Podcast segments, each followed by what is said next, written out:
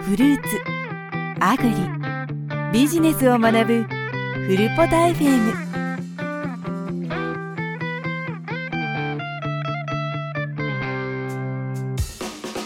こんにちは。アグリクリエーションプロジェクトの小林です。こんにちは、山木です。フルボタ FM では、アグリ、脳を通じて社会に貢献しよう。貢献できることを探そうというコンセプトのもと、アグリクリエーションプロジェクトが企画、運営しているポッドキャストです。フルボタ FM では、主にフルーツに関する話題を中心にしながらも、脳という観点から様々なテーマについて語っていこうというポッドキャストでございます。えっ、と、第13回目始まりました。えっと、前回同じくメロンの話をしてしようとしていたんですけども、あの、台本すべて消化しきれず、えー第13回まで、えー持ち越しになったメロンの回、第3回目になります。はい。はい。えー収録のに、収録の、なんだろう、その日付で言うと、あのー前回の放送から1分ぐらい経った感じですね。 そうですね。1 分経ちました。 えっと、あれですかね、この1分の間に山口先生、あの、感じたこと、あの、気になった事件、はあいりますかえー足が冷えて ます。足がクソ寒いです。あ、 そっか、山口先生、今、車っすもんね。あ、そうです。今日ちょっ裸と足寒いっすよね。そうですね。ちょっと寒いです。いやちょっと、あの、中京もそうっすか、寒いっす か。中京も寒いですね。関東の方も寒いですか。なんかね、昼間はそこそこ暖かかったんですけど、はい。なんか夜になったらちょっと冷えてきましたね。あー、やっぱ同じなんですね。そしたら。で、なんかね、今年、なんか、いつもこのぐらいの時期からこっちって、はい。なんか、アゲハチョウとか幼虫とかの人がいろいろ出てくる時期かなと思ったんですけど、あーなんでかっていうと、そのいつもなんか、うちで植えてるレモンの木とかみかんの木に、はい。アゲハチョウの卵が産みつけられてるっていう記憶があって、おー、なるこほのど。時期に。はい。で、あの、新しくできた芽をみんな食べられちゃうから、あの、取ってたんですよ、ま卵を結構。はい。だけどなんかね、今年つかないんですよね。あ、そうですか。多分ね、なんか寒いから、寒かったから冬が、おーあの、大寒波みたいなの来たじゃないですか。はい。あれで結構多分虫死んだんじゃないかなと思って、あったかい地域は。あ今、うちあれっすわ、玄関に、ー。はい。去年、なんかカマキリが卵を産んでたんですよ。ほうほうほう玄関、玄関の壁に。はい。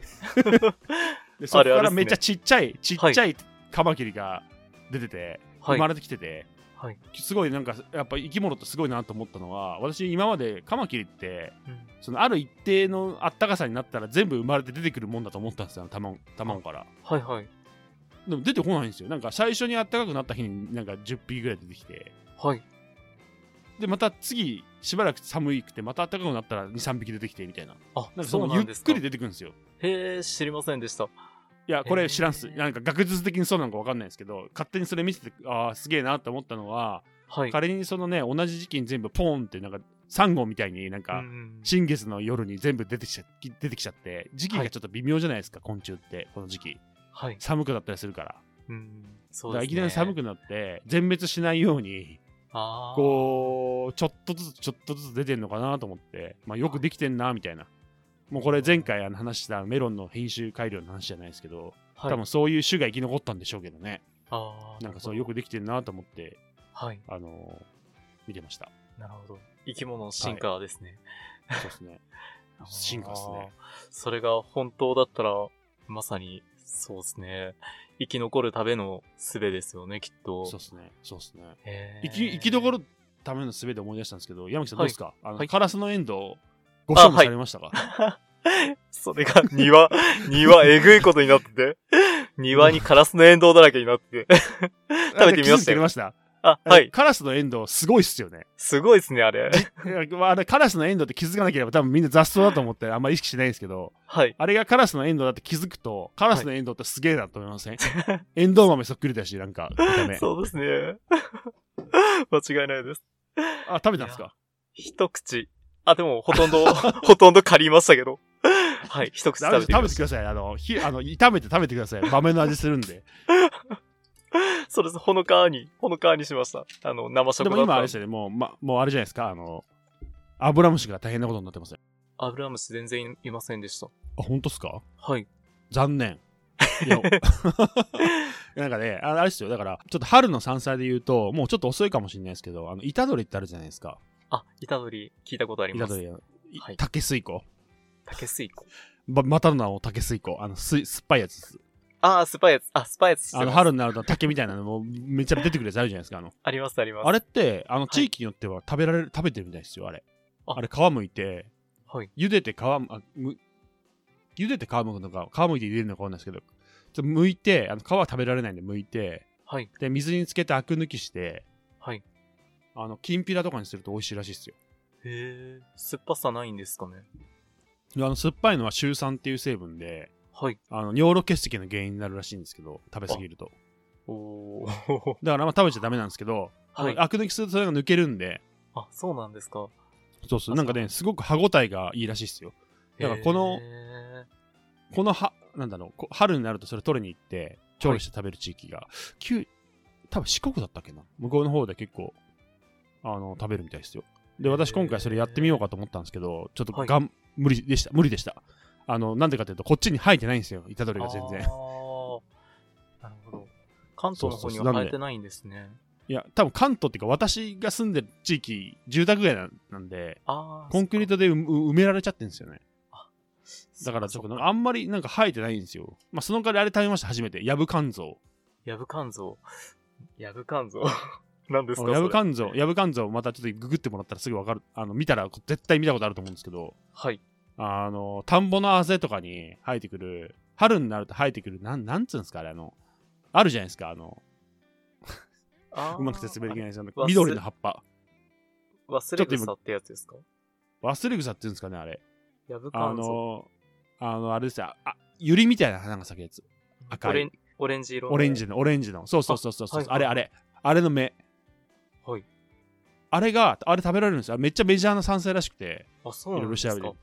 そうへ。ーあのー多分そっちにも入ってるんで食べてみます。あれ全く癖もなくて、はい。あの、おひたしにして食べてみたんですよ。まあ、最は近ちょっとこのね、アグクリ、アグクリというか、あの、えーフルポタフルポタのプロジェクトとか、アグクリのプロジェクト我々やってるじゃないですか。はい。なんで結構そう自然のものに対して私結構意識するようになってて、はい。まあ、いろいろ食べられるものがあったら食べてみようみたいな感じでちょっとチャレンジしてるんですけど、ヤブカンゾウすごい良かったですね。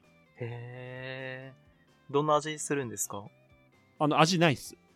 無無ですかあの、無っていうか、なんていうんですか、わー臭いとか、なんか苦いとかなくて、 癖がない葉物野菜みたいな。あー。なるほど。へうまいっすよ。ーか。へあとパクチこーれでなす。ら、パクチあ、パクチー。パクチー。パクチー。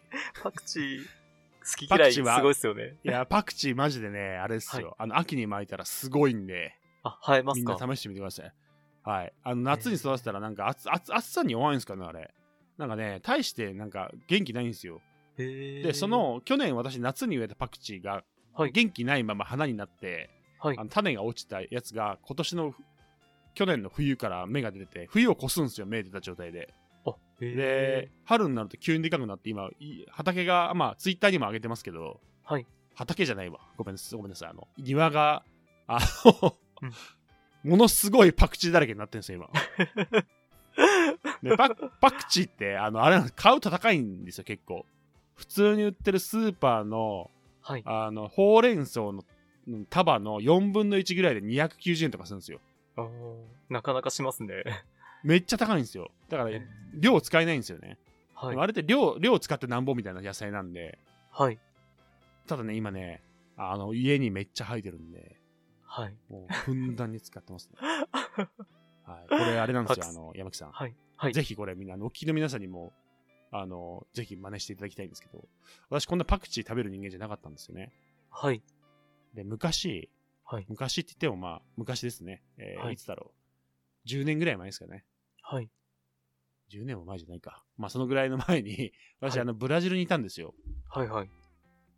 まあ、山木先生ご存知だと思いますけど、はいあ。のブラジルのマナウスっていう、はいあのアマゾン川ってみんなご存知だと思うんですけどそのアマゾン川のほとりにあるあの全部がジャングルに囲まれた都市なんですけど、都市なんですよね。はい。まあ、まあ、それジャングルと全然つながりないんですけど私そこで初めてあの初めてっていうかそのブラジル料理みたいなはい。いろいろあるんですけどそのフィジョワータっていうその黒いスープみたいなのもあったりとか、まあ、ブラジル料理いろいろあるんですよね。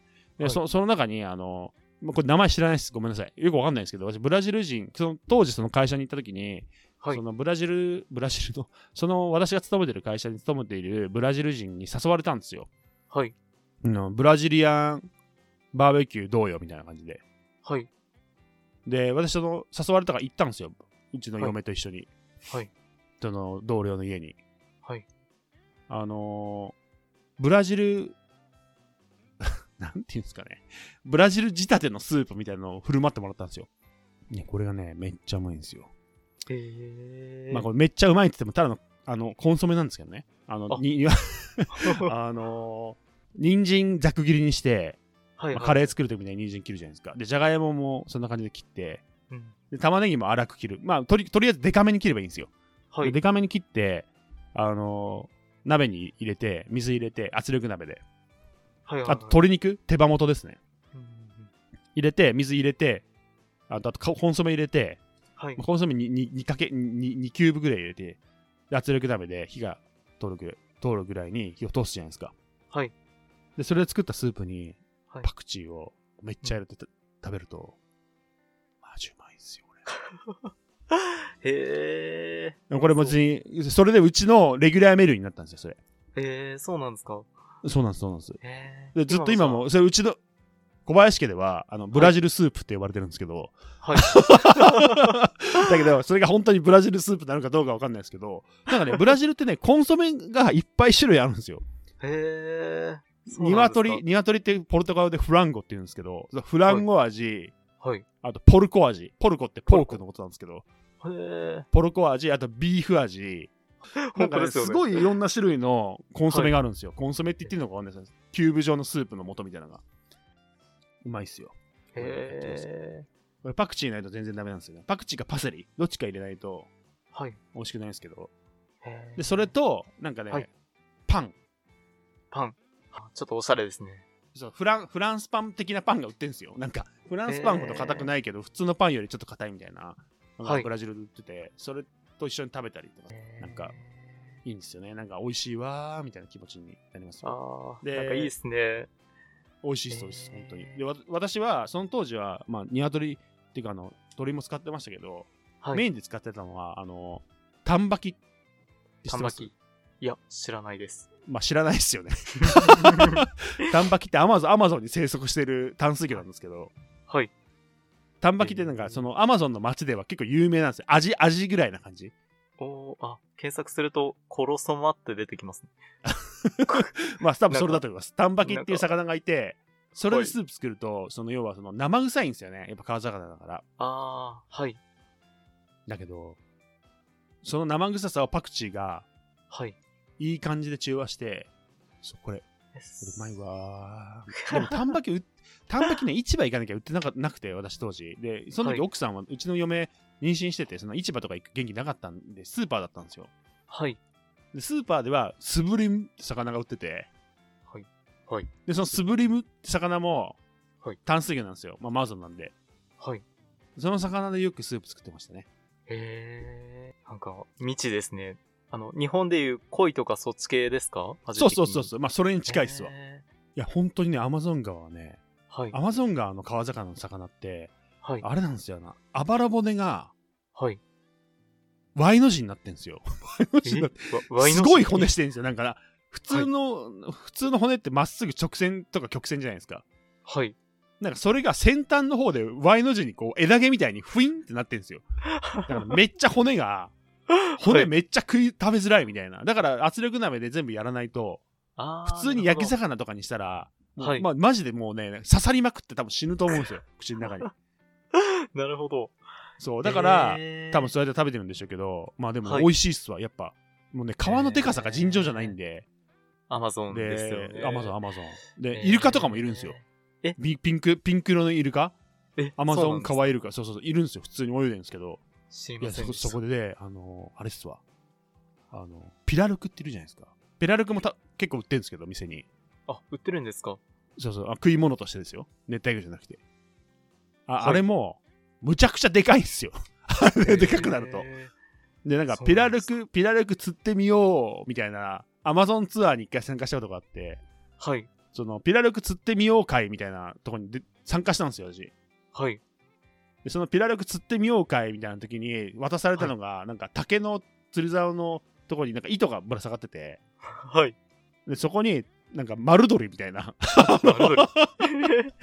なんかえ丸のまんまのなんか鶏みたいな、毛マジっ抜いすかたまんまですみたいなのが結ばれてて、はい。で、そのいけ、いけすにそれを投げ入れるんですよ。はい。